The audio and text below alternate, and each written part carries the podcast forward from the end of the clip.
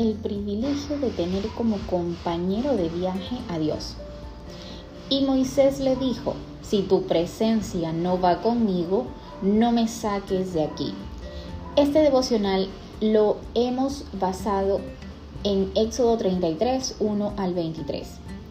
Moisés no estaba dispuesto a dar un solo paso sin la compañía de Dios porque él sabía lo que representaba su presencia.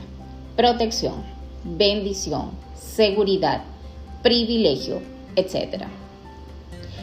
Así como Moisés, hoy Dios quiere que no vayas a ninguna parte, a tu trabajo, a un viaje, a una reunión o al súper, sin su compañía. Pídele dirección a Dios porque de Él proviene su sabiduría. Si eres hombre, recuerda que te puso como cabeza de tu hogar y debes ejercer tu rol con sabiduría y autoridad como lo hizo Moisés.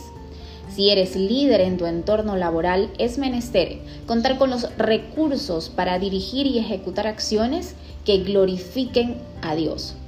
Este pasaje nos enseña que si, así como Moisés, has hallado gracia ante los ojos de Dios, hoy podrás gozar de los privilegios de ser hijo de Dios. Entre ellos, su compañía eterna, su presencia, su gloria manifiesta y su bendición eterna en cada paso que des. Que Dios te bendiga.